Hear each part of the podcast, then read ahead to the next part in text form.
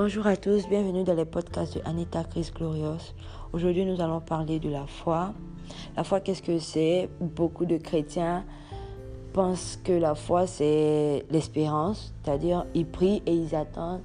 J'espère que Dieu fera, Dieu fera encore. Oui, Dieu fera.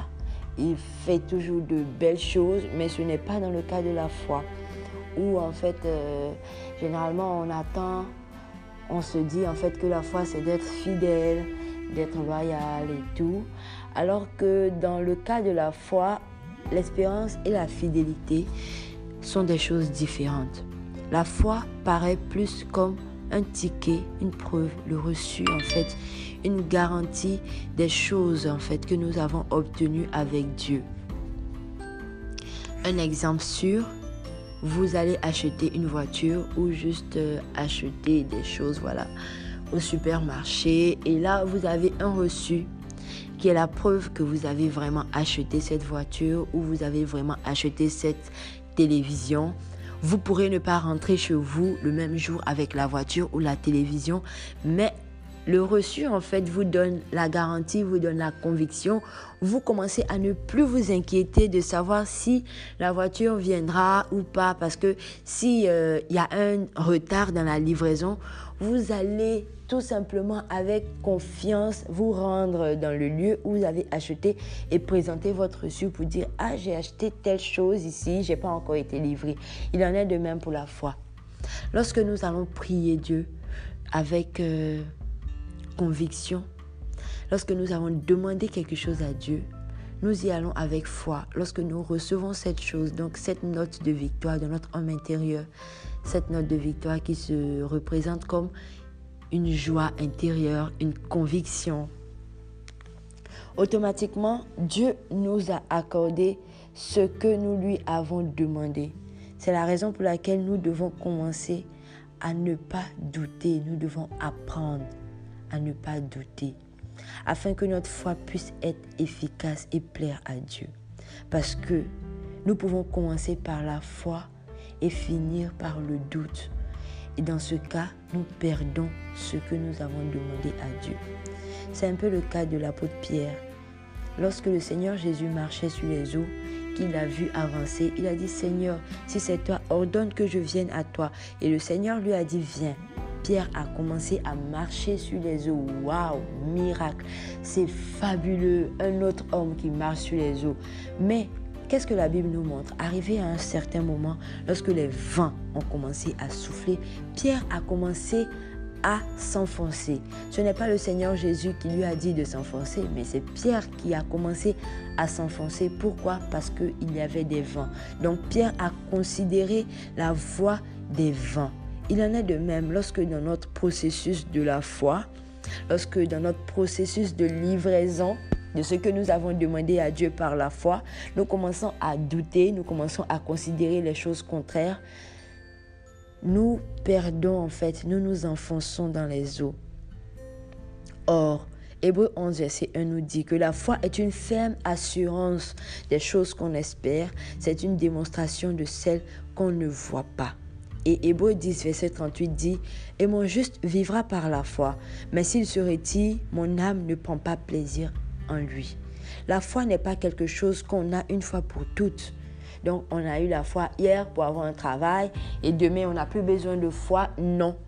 La foi s'entretient au jour le jour par la méditation, par la lecture de la parole de Dieu, par l'exhortation. Romains 10, verset 17 nous dit que la foi vient de ce qu'on entend et ce qu'on entend vient de la parole de Christ. C'est un processus continuel. Si nous cessons d'entendre la parole de Dieu, nous allons perdre la foi. C'est réel en fait. Le pasteur assis dit simplement que tout ce qui se gagne par la foi se maintient par la foi. Si vous avez obtenu un bébé par la foi, vous devez continuellement maintenir ce bébé en vie par la foi. Non, la foi n'a pas de vacances. La foi, c'est comme une monnaie d'échange. Le jour où vous cessez en fait d'utiliser cette monnaie d'échange, vous perdez tout ce que vous avez reçu. Vous ne pouvez pas acheter dans le règne de l'esprit avec le CFA. Vous ne pouvez pas acheter dans le règne de l'esprit avec des millions de dollars. Dans le règne de l'esprit, donc lorsque vous voulez obtenir quelque chose de Dieu, vous avez obligation d'utiliser votre foi. Les supermarchés de Dieu sont remplis, à, sont remplis de plusieurs bénédictions, mais à condition que vous puissiez acheter avec la foi une foi ferme, une foi remplie de conviction, une foi qui ne flanche pas, une foi qui est prête à démontrer, une foi qui a reçu la note de victoire, qui sait qu'elle a besoin de la parole de Dieu, d'attiser le feu de l'esprit avec la parole de Dieu continuellement. C'est de cette foi-là, en fait, que Jésus parle. De la même façon qu'un poisson qu'on retire de l'eau ne peut pas vivre plus d'une heure, un chrétien qu'on retire de la parole de Dieu cessera d'avoir la foi. C'est donc à nous de grandir dans la foi, de faire croître notre foi, de ne pas juste s'asseoir, attendre, être passif, attendre que Dieu fera encore. Non, Dieu a déjà tout donné. Dieu a déjà tout donné. Il dit, chaque fois que nous lui prions, il nous accorde ce que nous lui demandons. Mais c'est à nous, en fait, de ne pas douter. C'est à nous de rester focalisés. Vous pouvez être à l'hôpital et le docteur vous diagnostique un fibrome. Le docteur vous diagnostique un mal incurable. Mais vous recevez dans votre cœur que non, vous pouvez guérir de cela. En ce même instant, vous pouvez juste élever la main et baser sur cette conviction à l'intérieur de vous, déclarer la parole de Dieu.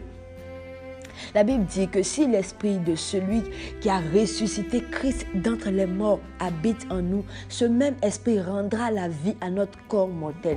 Et donc, une fois que vous avez prié par l'esprit de Dieu, que vous avez la guérison divine depuis la tête, depuis votre tête jusqu'à la plante de votre pied, chaque jour vous devez le faire. Chaque jour vous devez déclarer. Chaque jour vous devez déclarer. Vous devez déclarer et lever les mains avec conviction.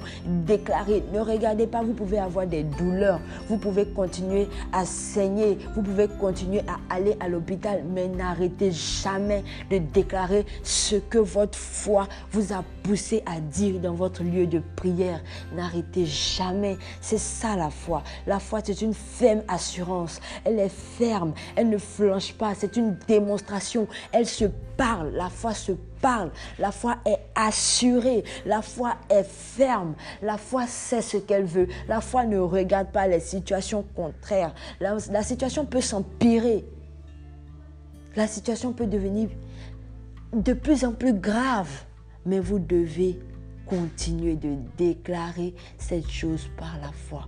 Vous devez continuer de déclarer, j'ai ce bébé, j'ai la santé dans tout mon corps, depuis ma tête jusqu'à la plante de mes pieds, dans chaque fibre de mes os, dans chaque cellule de mon sang, dans chaque fibre de mon système immunitaire. Je suis en bonne santé par l'Esprit de Dieu. Je suis purifié par l'Esprit de Dieu. La parole de Dieu me vivifie. La parole de Dieu me lave. Je suis en bonne santé. J'ai un travail. Je suis la meilleure dans ce travail. Je maintiens ce travail. Je maintiens mes enfants en vie. Je maintiens mon foyer. Je maintiens l'amour de mon mari. Je maintiens l'amour de mes enfants par ma foi en Jésus-Christ. Chaque matin, chaque jour que Dieu fait, vous devez déclarer. Vous ne devez pas prendre de vacances parce que la foi n'a pas de vacances.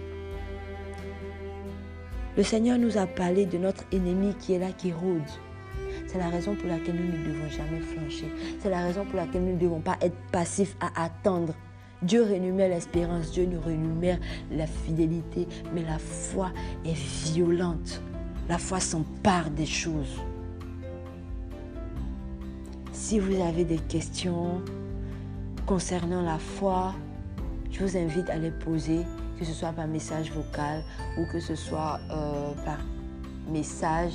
Je me ferai le plaisir de vous répondre par la puissance de Dieu.